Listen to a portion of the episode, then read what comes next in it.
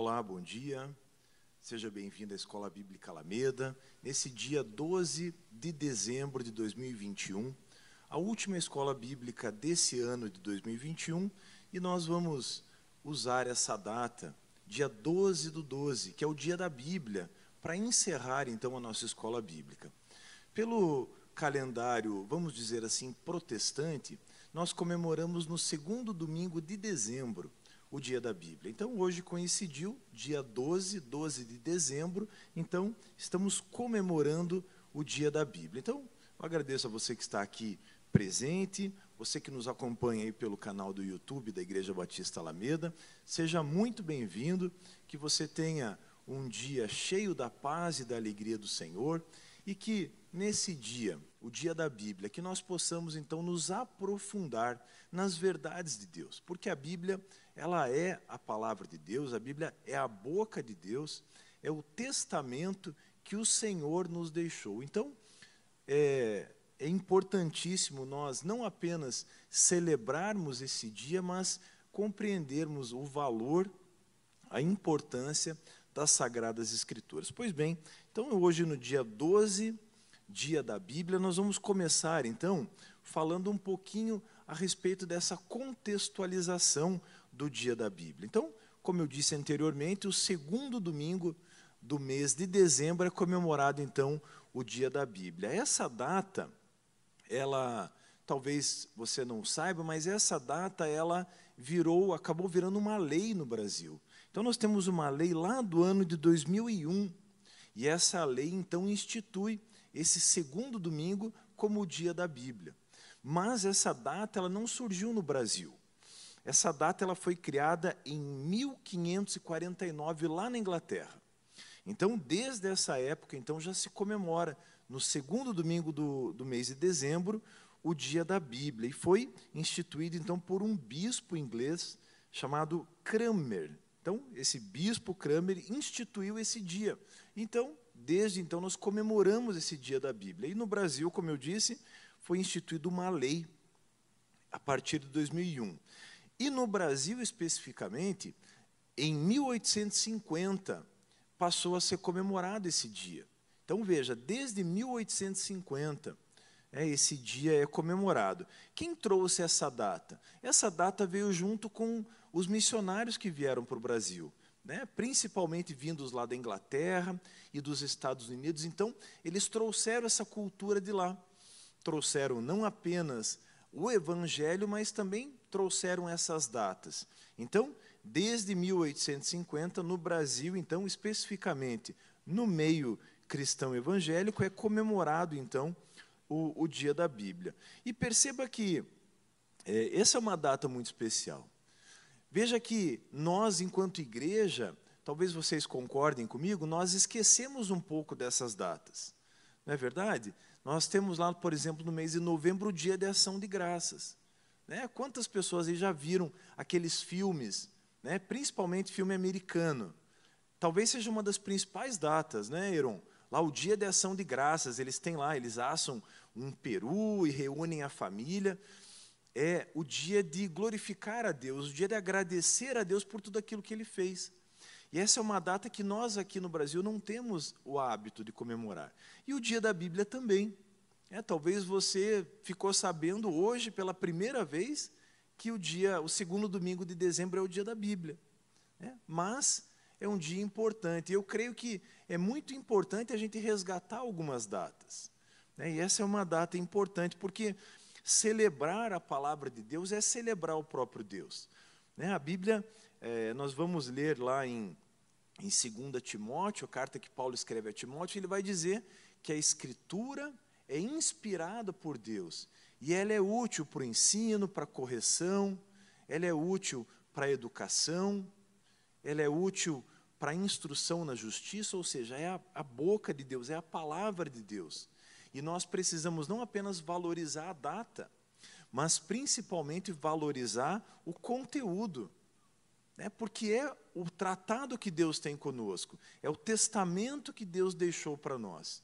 Então, como é importante celebrar. Eu quero começar lendo uma passagem, uma, um versículo que eu acho muito importante e cabe totalmente dentro desse contexto que é Mateus 24.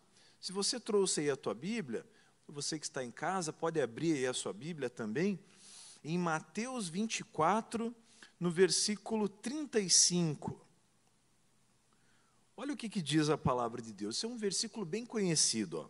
Mateus 24, 35 vai falar assim: ó, a minha versão aqui, NAA, Nova Almeida atualizada. Passará o céu e a terra, porém as minhas palavras não passarão. Já ouviram? Já tinham ouvido essa palavra? Esse versículo? Já, né? Versículo conhecido. Mas olha a importância do que Jesus está dizendo aqui. Passará o céu e a terra, mas as minhas palavras não passarão semelhante ao que está escrito lá na carta aos Hebreus. O autor aos Hebreus vai dizer no capítulo 13, no versículo 8, vai dizer assim: Jesus Cristo, ele é o mesmo ontem, hoje e sempre. Tiago vai escrever também que em Deus não há mudança, nem sombra de variação. Ou seja, o que, que esses autores estão dizendo? Eles estão dizendo a respeito da palavra de Deus, porque se nós lermos em João, nós vamos ver que a Bíblia começa dizendo que no princípio era o Verbo. E o Verbo era Deus e o Verbo estava com Deus. O Verbo é o próprio Cristo. Então, quando nós falamos aqui e lemos que passará o céu e a terra, porém as minhas palavras não passarão, está falando da imutabilidade de Deus. Então, nós temos a palavra de Deus, é a boca de Deus e ela não muda e nós não podemos também mudá-la. Ela é imutável. As verdades que Deus nos ensinou no passado, elas continuam sendo válidas até hoje e serão válidas eternamente. Porque a Bíblia diz que nós passaremos a eternidade com Ele. E se Ele é a palavra, nós estaremos com Ele para sempre. Então, a palavra de Deus ela não muda, ela é imutável. Então, esse dia, o dia 12 do 12, o dia da Bíblia, tem esse intuito de celebrar a palavra de Deus, de celebrar a Bíblia. E a melhor forma que nós temos de celebrar algo é valorizando algo. Você concorda com isso? A melhor forma que temos de celebrar algo é, é de valorizar algo é celebrando isso. Né? E quando eu leio a Bíblia, quando eu tenho uma vida compromissada com o Evangelho, quando eu dou o devido valor para a Bíblia, essa é a melhor forma de celebrá-la, é a melhor forma de falar para Deus que a palavra dele tem importância. Vocês concordam com isso? Então, essa, essa data tem esse intuito. Vamos passar aqui. Qual é o significado da palavra Bíblia? Vamos lá. Alguém já achou a palavra Bíblia escrita dentro da Bíblia? Uma vez eu fiz uma pergunta dessa para um, um adolescente, ele falou: tem sim.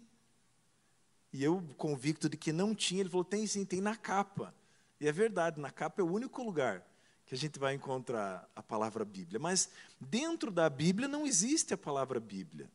Porque a palavra Bíblia é derivada do grego, de biblos, que significa livros. Né? E, de fato, a Bíblia é um conjunto de livros. Né? Se nós analisarmos aqui o sumário da Bíblia, a gente vai ver que tem, existem 66 livros. E nós já vamos falar um pouquinho a respeito dessa estrutura da Bíblia, né, como que ela está dividida ali, os 39 livros no Antigo Testamento e depois os 27 livros no Novo Testamento. Mas, então, essa palavra Bíblia, ela significa livros, porque de fato é uma, uma coletânea, né? é um conjunto de livros. E olha que interessante, é, existia uma cidade lá na, na antiga Fenícia, fica ali perto da região onde é o Irã e o Iraque, e nessa região tinha uma cidade. Essa cidade era chamada, o nome da cidade era Biblos, ou Biblo. E por que, que ela tinha esse nome? Porque naquela região, ou naquele lugar, naquela cidade, era onde se produziam os papiros. E você sabe que antigamente a Bíblia não tinha esse formato de livro. Né? Se você já viu aí algum documentário ou já leu alguma coisa a respeito, você sabe que na antiguidade eles escreviam em papiros. Né? E o papiro ele é derivado lá de uma planta que tem ali na, na região ali do Egito. Então aquele papiro, é, eles eram escritos naqueles papiros e aqueles papiros eram enrolados. É, talvez você já tenha visto aí filmes antigos com vários rolos. E é ali que eram escritos, então, a, a, as primeiras, a, as prim, os primeiros livros da Bíblia. Que também a gente já vai falar um pouquinho, mas no começo não eram especificamente livros, né? eram anotações. Né? Dá para a gente imaginar assim: é, pensa lá que você tem um diário, e aí você vai fazendo anotações. Depois de um tempo, aquelas anotações podem vir a se tornar um livro. E foi o que aconteceu com a Bíblia. Né? Anotações que foram feitas, é, manuscritos que foram é, redigidos e mais tarde depois foram compilados num livro só, como a gente como a gente conhece. E essa palavra, essa cidade, então, Biblos, lá no Antigo Testamento, ela tem uma, uma tradução ali um pouquinho diferente, que é chamada de, a cidade é chamada de Gibal. Gibal. Dá uma olhadinha lá, Ezequiel, no capítulo 27, vai falar um pouquinho a respeito dessa cidade.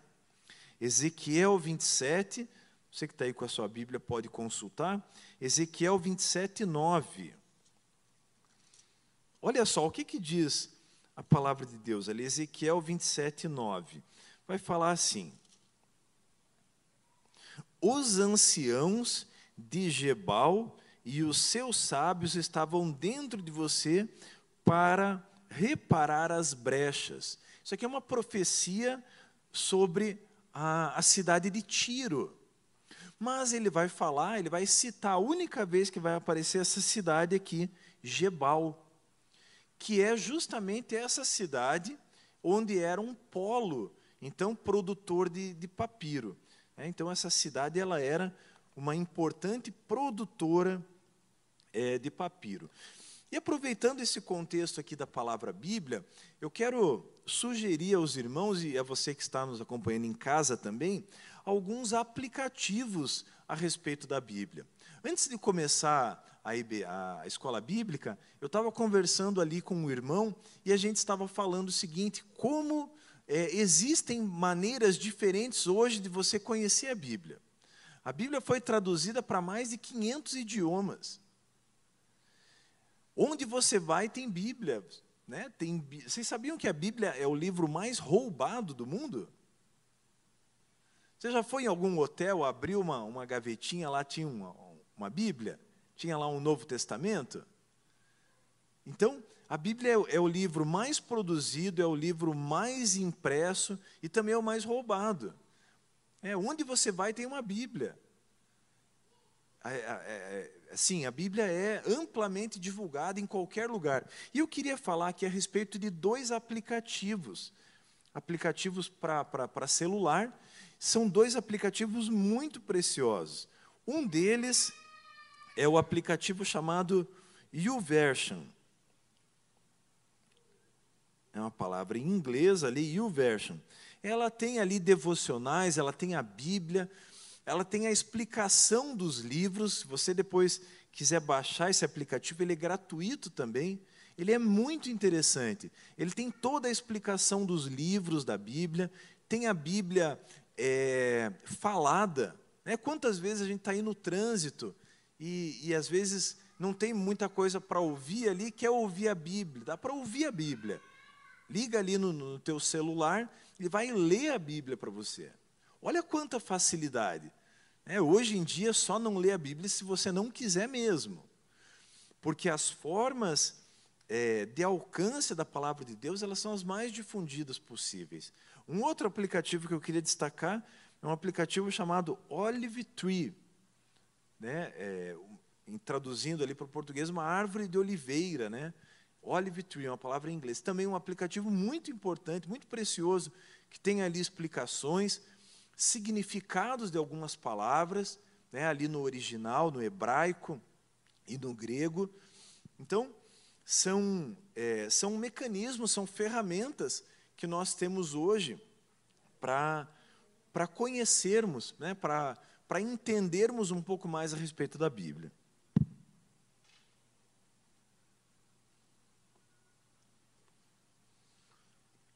Então, aqui com relação ao significado da palavra Bíblia, já falamos. O que é a Bíblia? O que é a Bíblia? Nós falamos aqui, se, se alguém te perguntasse hoje, Paulo, pergunta para você lá, o que é a Bíblia? Você teria uma resposta aí na, na ponta da língua? Você é um crentão, eu sei que você é um crentão de verdade, você sabe. O que, que você falaria? Isso. Concordam, irmãos? A palavra de Deus trazida aos homens, dita aos homens. Essa é a Bíblia. É, se tivéssemos que resumir a Bíblia em uma frase, falaríamos: é a palavra de Deus declarada aos homens. É o testamento de Deus declarado aos homens. E 2 Timóteo 3,16, eu queria ler esse texto com vocês. Um texto também muito precioso da palavra de Deus, é a carta que Paulo escreve ao seu filho na fé, Timóteo.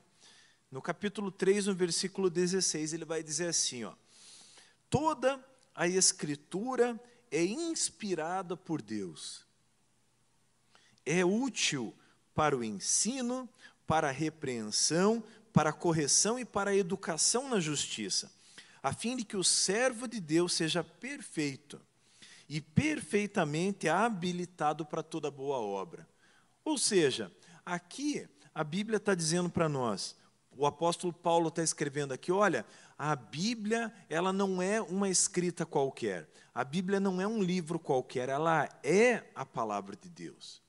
Ela não contém a palavra de Deus, ela é a própria palavra de Deus. E ela é útil. Né? E aí o apóstolo Paulo vai falar: olha, é útil para te educar, ela é útil para ensinar, ela é útil também para repreender, ela é útil para ensinar.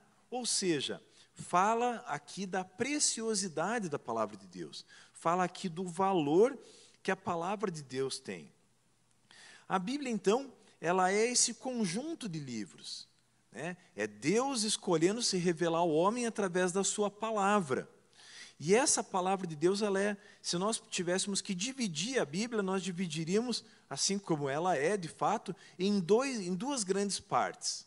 Né? O Antigo Testamento né? Podemos entender esse testamento também como um pacto, né? o antigo pacto e o novo pacto. Né? E qual é o marco que, que define essa divisão na Bíblia? É o próprio Senhor Jesus. A Bíblia, então, tem essa divisão: o Antigo Testamento e o Novo Testamento, antes de Cristo e depois de Cristo. Um outro texto importante que fala a respeito do que é a palavra de Deus é a segunda carta de Pedro. Então, se você está aí com a tua Bíblia, você pode abrir. Segunda Pedro, segunda carta de Pedro, 1, 21. Olha o que, que diz a palavra de Deus aqui. Segunda Pedro 1, 21. Porque nunca, jamais, qualquer profecia foi dada por vontade humana e aqui só um parênteses: a profecia é a proclamação da palavra de Deus.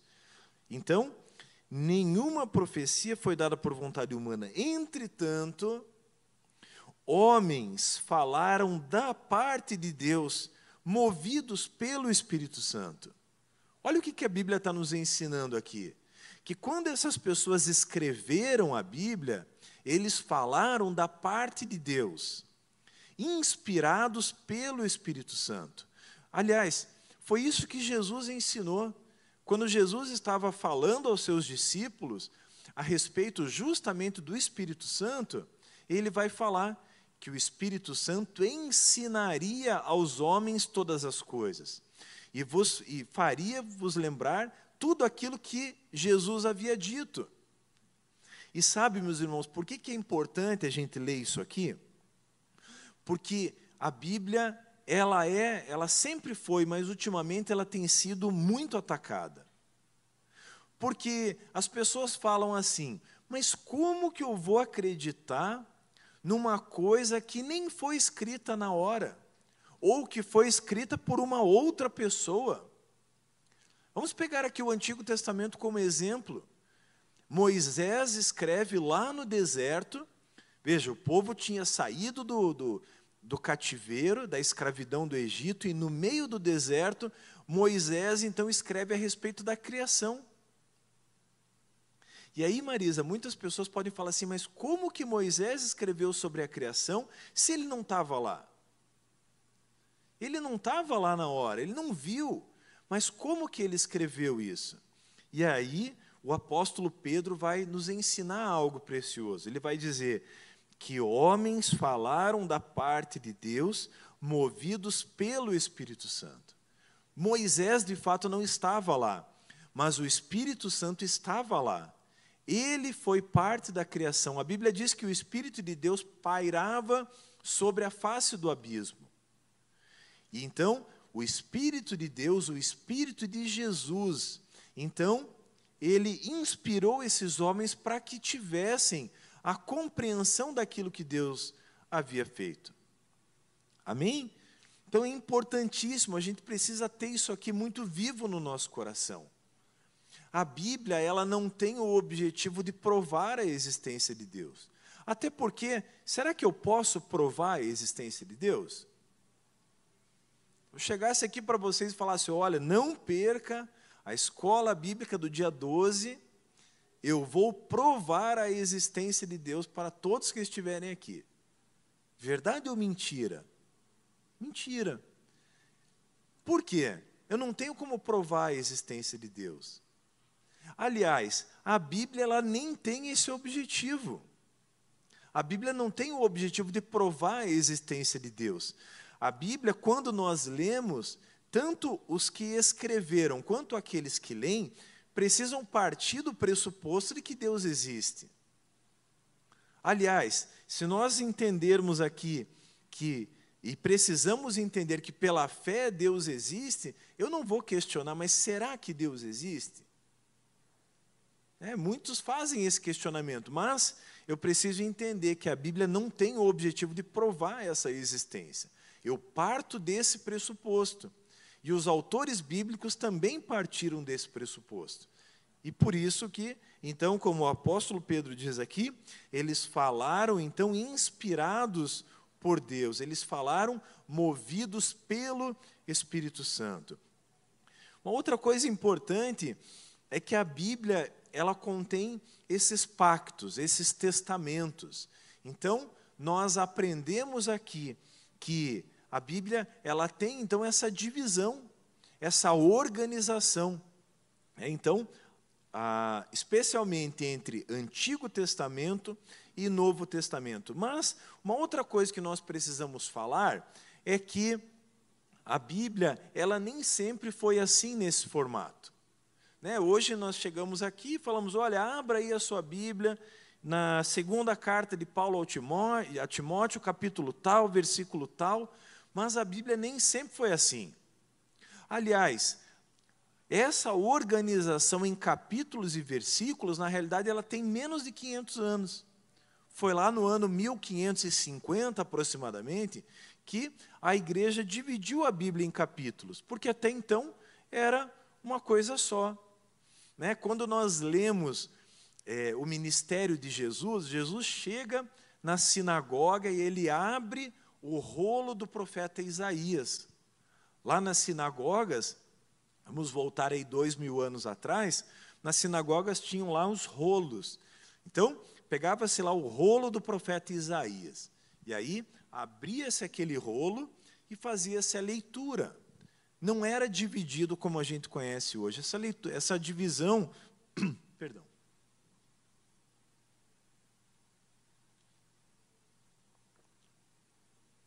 Essa divisão ele é muito recente.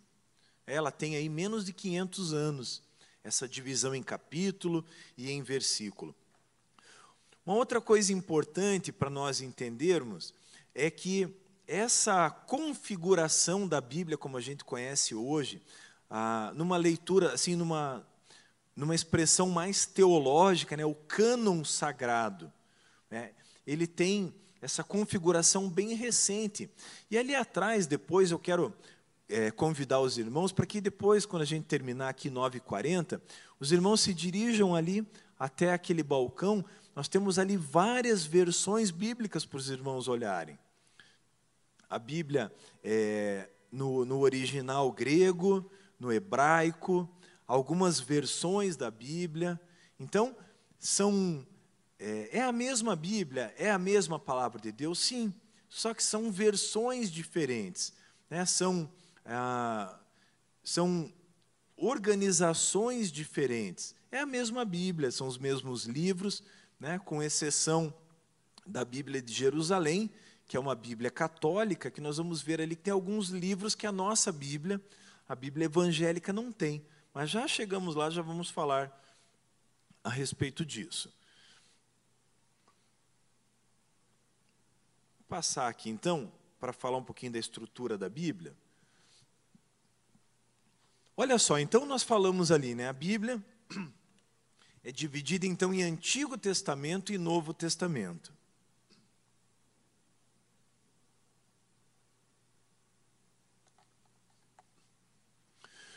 Então, olha só, como que nós podemos dividir a Bíblia? É claro que ali no Antigo Testamento, nós temos lá os 39 livros. Né? Nós começamos lá Gênesis, Êxodo, Levítico, né? e termina lá em Malaquias. A organização dos livros do Antigo Testamento são esses 39 livros. Mas, se nós fizermos uma organização por blocos, a gente pode dividir também dessa forma o Antigo Testamento. O que é a Torá? Né, quando nós lemos é, ali o, o, comecinho do Novo Testamento, o ministério de Jesus, a gente vai ver eles falando, olha, não é isso que está escrito na lei. Né? O que é essa lei? É a Torá. Né? Ali você vê principalmente os fariseus, os saduceus falando para Jesus, a lei diz isso. E o que, que o Senhor diz? confrontando Jesus. Do que, que é essa lei que eles estavam falando? É a Torá. E a Torá, então, são os cinco primeiros livros da Bíblia: Gênesis, Êxodo, Levítico, Números e Deuteronômio. Então, são esses cinco primeiros livros, né? é a Torá. E quem escreveu esses livros? Quem escreveu isso foi Moisés. A tradição atribui a Moisés. Será que foi Moisés que escreveu todos esses livros? Nós não sabemos. A tradição diz que foi ele. É, então, como a gente não sabe, vale o que a tradição diz. E a tradição fala então que foi Moisés que escreveu. Agora, perceba o seguinte: aqui de Lazer é importante a gente perceber que Moisés foi escrever a, a Torá lá aproximadamente no ano 1480, aproximadamente por ali. Mas, aquilo que nós falamos, aquela a escrita de Moisés, ela já tinha pelo menos 500 anos de história.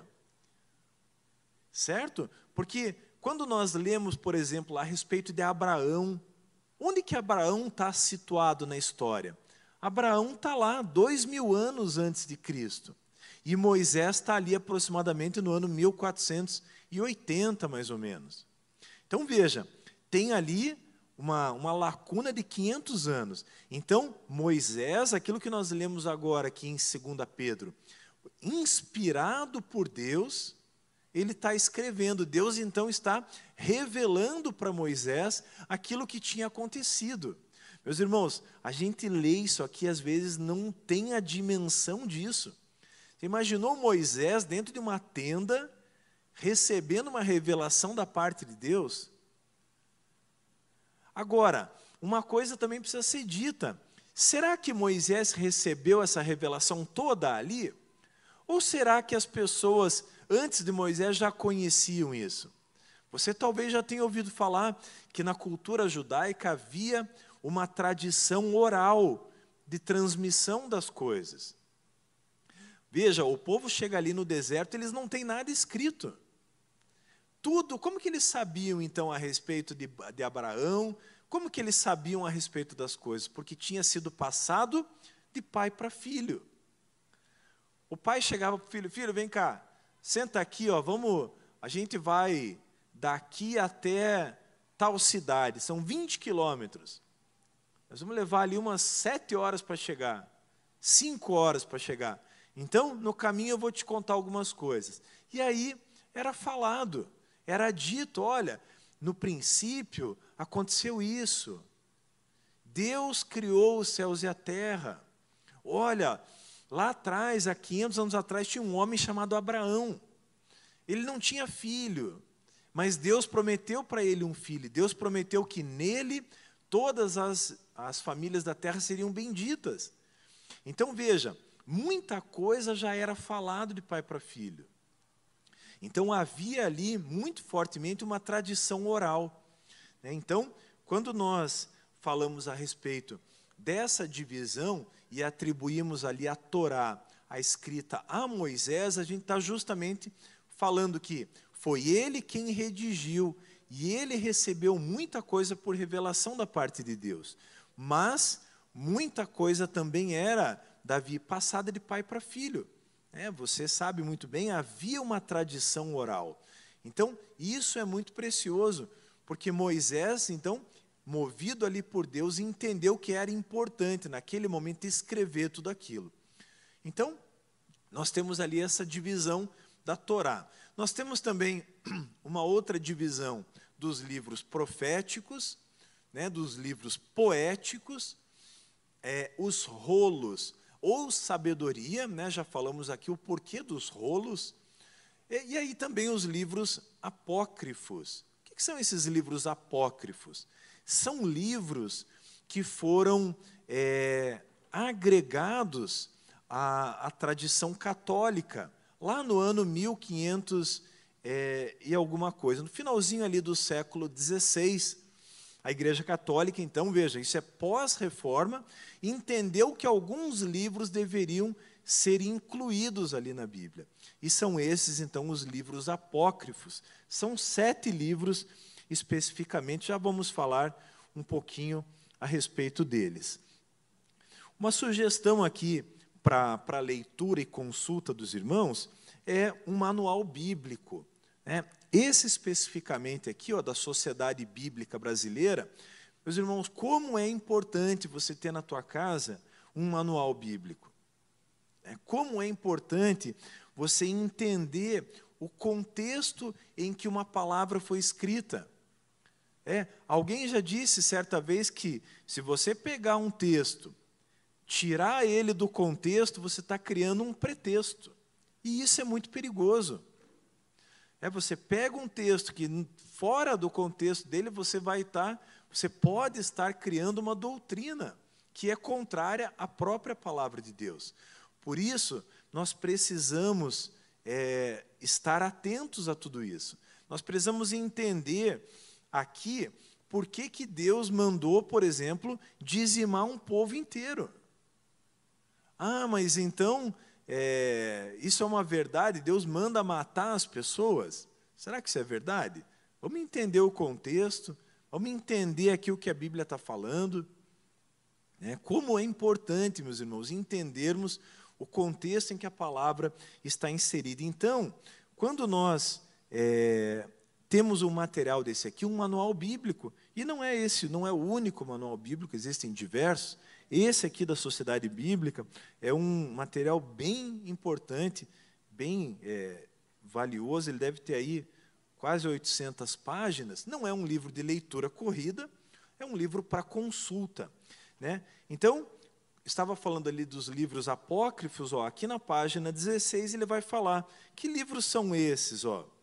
Livro de Tobias, Judite, Sabedoria de Salomão, Eclesiástico, Baruque, é, primeiro e segundo Macabeus. Então, são alguns livros né, que foram tirados do cânon evangélico, ou seja, a Bíblia foi formatada lá na época da Reforma com 66 livros, mas a Bíblia católica, depois é, você pode dar uma olhadinha lá atrás, tem uma Bíblia uma, com a capa ali corvinho, chama Bíblia de Jerusalém, é a Bíblia católica. Ali você vai ver que tem esses livros. É, são livros é, de contexto, por exemplo, vou usar aqui primeiro e segundo livro de Macabeus. É um livro de contexto histórico. Né? Quando a gente olha o último livro do Antigo Testamento, ele é o livro de Malaquias. Né? E depois do livro de Malaquias começa o Novo Testamento. Mas em que época do, da história Malaquias escreveu aquilo?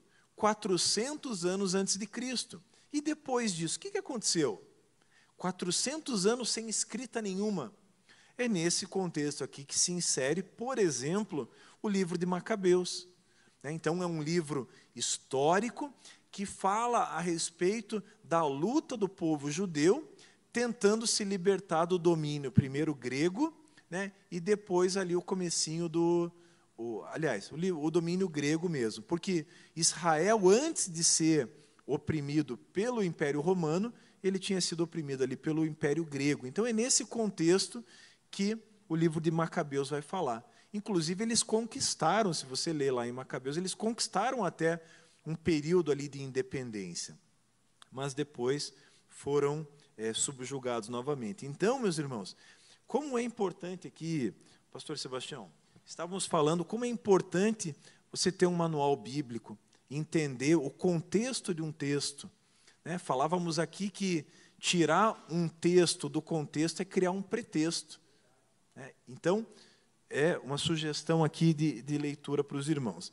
Esse aqui é um outro manual bíblico também, ó, um pouquinho mais, mais, mais fino, mas também ó, que vai falar livro por livro a respeito é, dessa dessa divisão da Bíblia, desse contexto histórico, ele faz todo um pano de fundo para que a gente consiga entender, então, como que, que tudo isso está organizado. Para encerrar, meus irmãos, alguns princípios que a gente precisa entender aqui no contexto bíblico. Nós tínhamos ali ainda, vou passar aqui a, a divisão no Novo Testamento, então, ali os quatro é, evangelhos, né, Mateus, Marcos, Lucas e João, o livro de Atos, né, aqui nós temos o livro de Atos, juntamente com o evangelho de Lucas, a tradição atribui a escrita ao próprio Lucas, né, a Bíblia vai dizer que ele era um médico, né, é, as cartas paulinas, o próprio nome já diz, ali escritas pelo apóstolo Paulo, que é o maior autor ali do Novo Testamento, as cartas gerais, né, incluindo Tiago, incluindo é, Pedro, e as cartas, as epístolas de João, e o Apocalipse, né, que é o último livro da Bíblia, que fala a respeito das coisas que estão por vir, das promessas que Deus tem até o final da, da humanidade. Então, alguns princípios aqui para nós entendermos. Olha, o princípio literal. Né, e aqui a gente precisa ficar muito atento, porque a, a Bíblia ela precisa ser entendida em seu sentido literal, normal e natural, apesar de conter figuras de linguagens e símbolos, como por exemplo o Apocalipse. Né? A gente precisa ler o Apocalipse, o livro do Apocalipse, com muito cuidado, porque ali existem figuras de linguagem.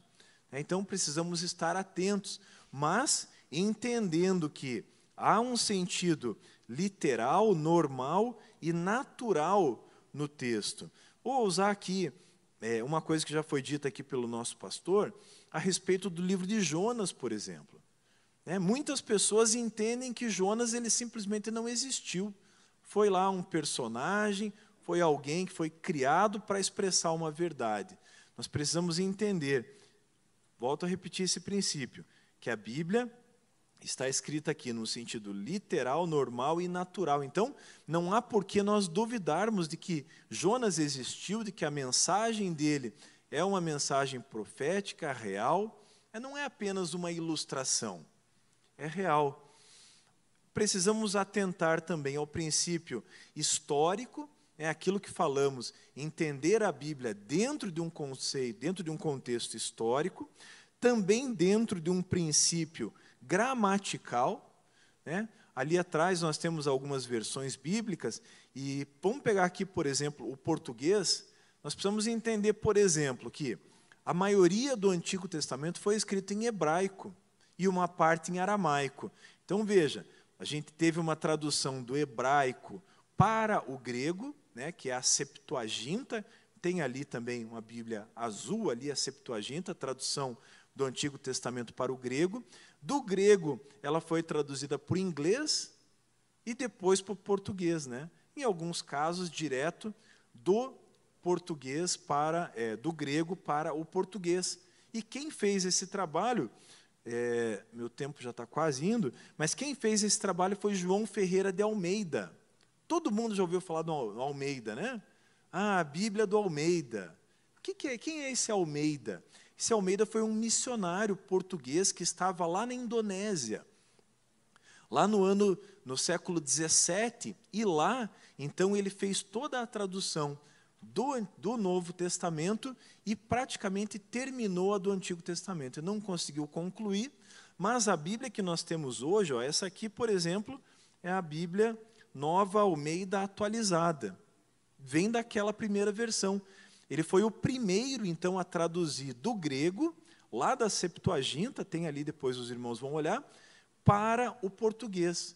Então, por isso que a gente tem hoje Almeida revisada e corrigida, Almeida revista e atualizada, né? Almeida, enfim.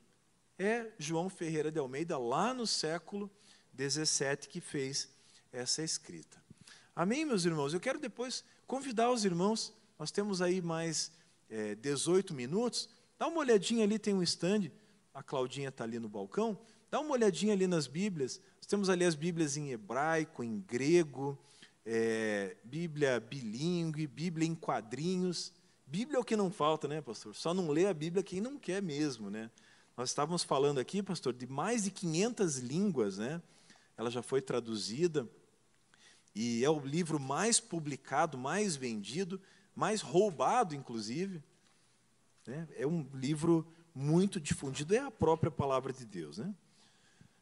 Muito bem, meus irmãos, nós tínhamos aqui algumas coisas para ver ainda né, a estrutura da Bíblia, né, como ela está dividida em criação, a queda, a, o Estado de Israel, Jesus, os seguidores. Aqui os usos da Bíblia também, a Bíblia pode ser usada como literatura, como também um livro de história, como um livro litúrgico, teológico, um uso ético, sem esquecer que de fato ela é a palavra de Deus, ela é a boca de Deus é um período aí abrangendo é, cerca de 4 mil anos, né? eu ia falar um pouquinho é, dos dois mil anos antes de Cristo até os dias de hoje. É, e aqui as principais versões. A Septuaginta, que foi traduzida do hebraico para o grego, é o Antigo Testamento em grego. A Vulgata Latina, é, que foi escrita em latim, lá no, em torno de, do ano cento e pouco, 150, 200, a Bíblia é, na língua copta, né, na língua egípcia, e aqui as versões em português que nós temos ali, a tradução de Almeida, feita ali no finalzinho do século XVII, versão de Figueiredo, 1790, a tradução brasileira, tradução do padre Matos Soares, em 32, a Bíblia de Jerusalém, que nós temos ali, a Bíblia católica, incluindo inclusive os sete livros apócrifos, a NVI 2001, a NTLH de 88 e a Bíblia a Mensagem, que talvez seja uma das versões mais recentes, que é de 2012. Amém, meus irmãos? Então, a ideia nesse dia, né, que comemoramos o dia da Bíblia, era então fazer esse panorama da Bíblia, ilustrar um pouquinho algumas questões a respeito da palavra de Deus, a respeito da instrução que Deus nos deixou. Amém? Pedir que vocês se coloquem em pé, nós vamos orar, encerrando a nossa escola bíblica, lembrando aos irmãos que essa é a última escola bíblica do ano de 2021. Nós retornaremos no dia 9 de janeiro, tratando a respeito da Galeria dos Heróis da Fé. Já te convido para que 9 de janeiro você esteja aqui, a partir das 9 horas da manhã, durante o mês de janeiro e fevereiro, vamos falar a respeito dos heróis da fé. Vamos falar sobre Abel, sobre Moisés, sobre Sansão, sobre Davi. Então, será uma série onde trataremos a respeito desses assuntos. Vamos orar? Amado Espírito Santo, nós te agradecemos, Senhor, por mais um dia de vida. E nesse dia, Senhor, tão especial, segundo domingo de dezembro, onde nós celebramos aqui o dia da Bíblia, nós queremos te agradecer, ó Deus, porque cremos que a tua palavra, Senhor, é a boca do Senhor, é o testamento do Senhor, são as tuas verdades, Deus, transmitidas para nós. Que o Senhor nos dê é, sabedoria, que o Senhor nos dê discernimento, graça, que o Senhor nos dê bom ânimo, disposição para lermos, Senhor, compreendermos e recebermos, Senhor, aquilo que o Senhor tem para nos ensinar através da Bíblia. Senhor, continua nos abençoando nesse dia. Nós queremos oferecer a Ti nessa manhã um culto de todo o coração. Senhor, nós oferecemos as nossas vidas a Ti nessa manhã e renovamos a nossa aliança com o Senhor nesse dia. Nós te agradecemos e pedimos que o Senhor receba o nosso louvor e a nossa adoração nessa manhã.